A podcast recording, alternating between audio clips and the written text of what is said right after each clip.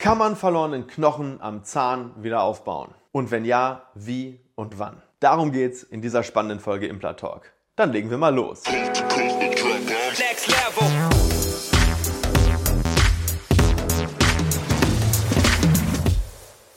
Hallo liebe Community, mein Name ist Dr. Stefan Helker und ich heiße euch herzlich willkommen bei der Audioversion unseres erfolgreichen YouTube-Formates Implatalk. Sollten dir die visuellen Einblendungen an der einen oder anderen Stelle fehlen, komm gerne nochmal auf unseren YouTube-Kanal und schau dir das passende Video an. Und jetzt viel Spaß mit dem Podcast.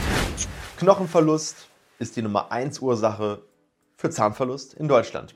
Noch vor Karies und vor allen anderen Ursachen. Vor allem natürlich bei älteren Menschen. Meistens ist eine Parodontose der Grund, aber es gibt auch noch ganz, ganz viele weitere Gründe und die aber in letzter Konsequenz nur einen Endpunkt haben.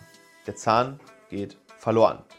Wäre es nicht also genial, wenn es eine Methode gäbe, um diesen verlorenen Knochen wieder aufzubauen und den Zahn länger zu erhalten und sich im schlimmsten Fall ein Implantat oder eine Brücke oder sogar eine Prothese zu ersparen? Und genau in dieses Thema gehen wir jetzt rein.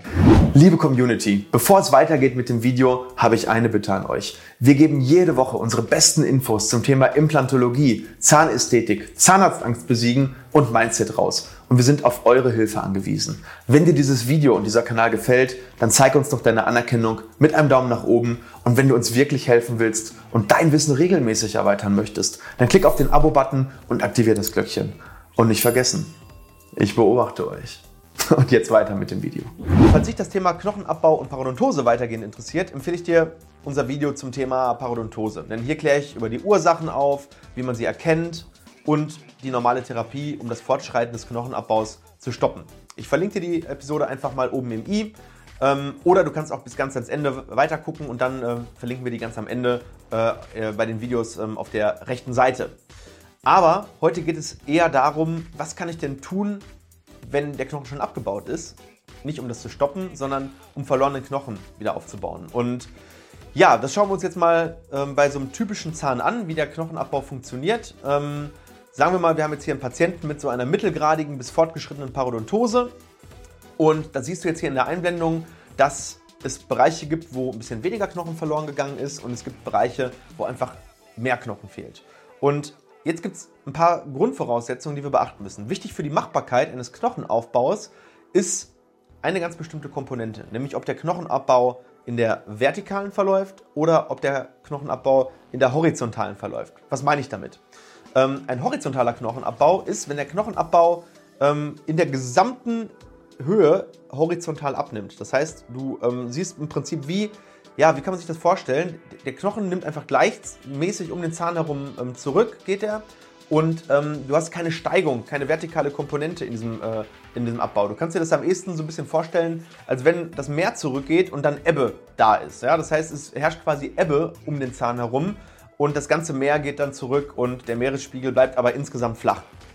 Und im Gegensatz dazu steht der sogenannte vertikale Knochenabbau. Das heißt, da habe ich immer so eine vertikale Komponente und das kannst du dir vielleicht, wenn wir jetzt im Bild äh, bleiben, am ehesten wie so eine Gletscherspalte vorstellen. Ja, die Gletscherspalte, die ist an den Seiten sehr stark begrenzt.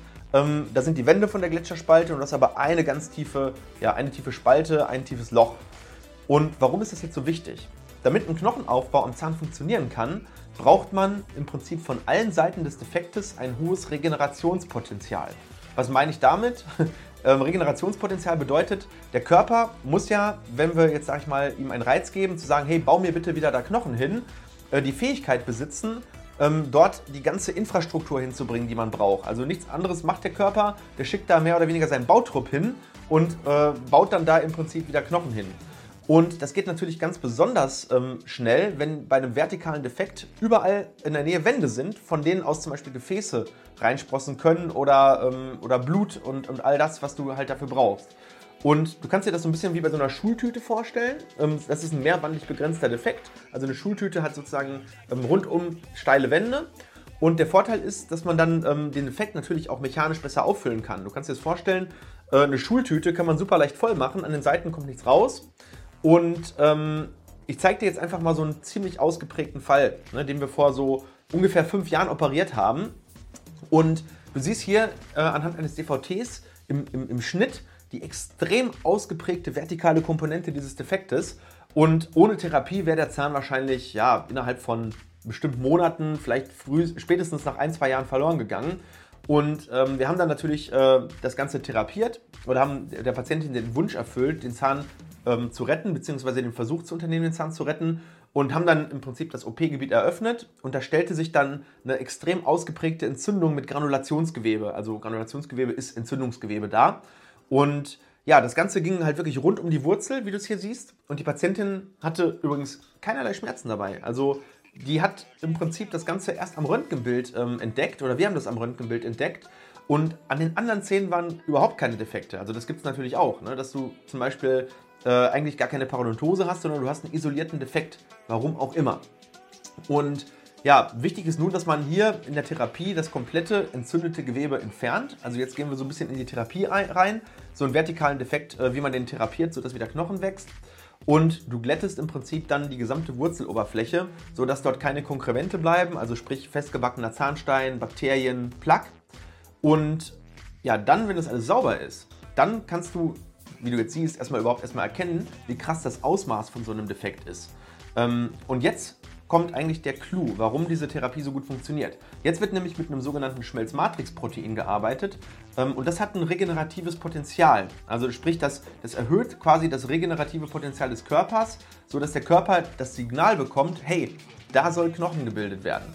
Und wir benutzen jetzt hier ähm, meistens ähm, das Produkt Emdogain von der Firma Straumann. Das ist, ähm, sag ich mal, so ähnlich wie bei Nobel äh, das All-on-4-Konzept. Das ist sozusagen ähm, geschützt. Und die haben das Patent auf den Wirkstoff und es wurde auch in Studien nachgewiesen, äh, dass das Material bei vertikalen Defekten eine echt gute Verbesserung der Ergebnisse herbeiführen kann. Also im Gegensatz zu alleinigen Aufbauen mit Knochenersatzmaterial. Aber du kannst zum Beispiel auch PRF dafür nehmen, also damit kann man auch gute Erfolge erzielen, also sprich dieses ähm, Eigenmaterial, was man aus der Vene entnimmt.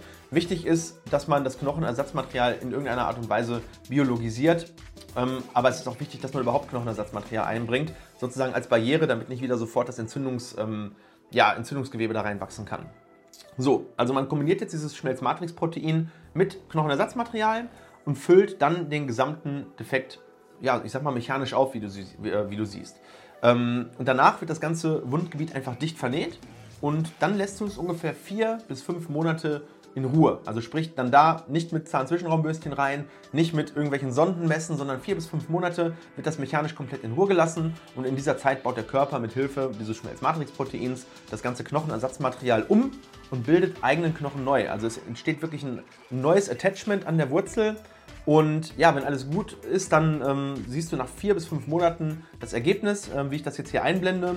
Und ähm, ja, ich kenne diese Patientin auch persönlich sehr gut und ich weiß auch, dass dieses Ergebnis seit fünf Jahren so stabil ist, wie du es da jetzt gerade siehst und der Zahn somit wieder eine sehr gute Langzeitprognose hat. Also das ähm, kann man dann auch sagen, dass, äh, der Zahn war quasi auf der Kippe. Wenn man nichts gemacht hätte, wäre er auf jeden Fall verloren gegangen. Und jetzt kann man sich relativ sicher sein, dass der Zahn eine sehr, sehr gute 10-Jahres-Prognose hat. Wichtig ist, ähm, das war jetzt ein sehr, sehr extremes Beispiel, aber an extremen Beispielen kann man immer ganz besonders gut zeigen.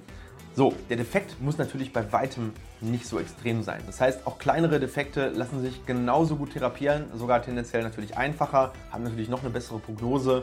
Und du kannst im Groben und Ganzen sagen, dass der OP-Aufwand so bei einem geübten Chirurgen so zwischen 20 und 30 Minuten beträgt. Ähm, auch wenn die Bilder natürlich im Makro gerade recht krass ausgesehen haben, ist natürlich durch, die, durch das Ranzoomen sehr, sehr, sehr, sehr sehr, sehr detailliert. Ähm, aber das Ganze ist völlig schmerzfrei und in Lokalanästhesie oder wahlweise natürlich auch im Dämmerschlaf möglich. So, vielleicht noch ein paar Worte zu den Kosten, weil das interessiert die meisten Leute ja auch immer sehr.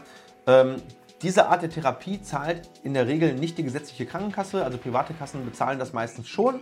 Ähm, und die Kosten liegen so je nach Größe des Defektes so zwischen 400 und 600 Euro für eine sogenannte GTR, also so nennt man den Eingriff, eine Guided Tissue Regeneration, also eine geführte Geweberegeneration. Und ja, bei mehreren Defekten, die dann nebeneinander liegen, wird es dann wird dann natürlich ein bisschen mehr, aber es ist dann nicht doppelt so viel. Also man muss dann eben zum Beispiel mehr von diesem Material nehmen, man muss es ein bisschen weiter aufklappen natürlich. Aber in der Regel sind das eher einzelne Defekte, ähm, die man dann sozusagen ähm, singulär therapiert. Kann man natürlich auch zum Beispiel nach einer erfolgreichen Parodontose-Therapie machen, wenn die Taschen flach sind und man hat isolierte, noch bestehende vertikale Komponenten, dann kann man die versuchen damit aufzufüllen, um dann ein langzeitstabiles Ergebnis hinzukriegen. So, ähm, es ist aber auf jeden Fall in einigen Situationen sehr, sehr sinnvoll, das zu machen, selbst wenn es auch Geld kostet, weil der Zahnverlust ist definitiv eine schwerwiegendere Komplikation, weil du brauchst danach entweder eine Brücke oder ein Implantat, was natürlich noch deutlich teurer ist. Und es ist natürlich immer besser, wenn du eigene Zähne erhältst. Und äh, wenn man eine Methode hat, mit der man das so gut machen kann, dann ähm, ist das bei guter Indikationsstellung wirklich auch eine sehr, sehr verlässliche Methode, die wirklich super, super gut klappt. Ähm, also in, in, in, Studien wird gesagt, dass die, ähm, also vielleicht nochmal dazu, wann man das macht. In Studien wird gesagt, die besten Ergebnisse gibt es eigentlich, wenn der Defektwinkel unter 30 Grad ist. Also sprich, das sind ja 0 Grad, jetzt geht die Uhr sozusagen auf, das wären 45 Grad und 30 Grad ist dann ungefähr so ein Winkel. Wenn der unter 30 Grad ist, also das hat, dann hast du deine Schultüte, dann äh, funktioniert das sehr, sehr gut. Aber auch wenn die Wand ein bisschen steiler steht, also so 45 Grad, kriegt man auch immer noch einigermaßen vernünftige Ergebnisse hin.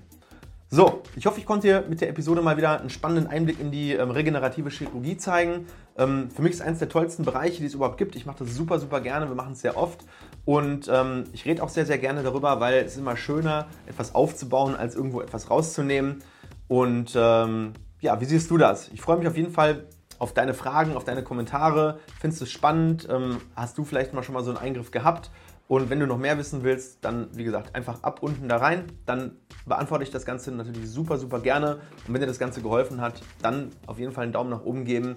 Ganz wichtig, abonniere den Kanal und sei top informiert über deine Zahngesundheit und triff eine bessere Entscheidung beim Zahnarzt. In diesem Sinne, liebe Grüße und ich freue mich, euch im nächsten Video hier wieder zu sehen.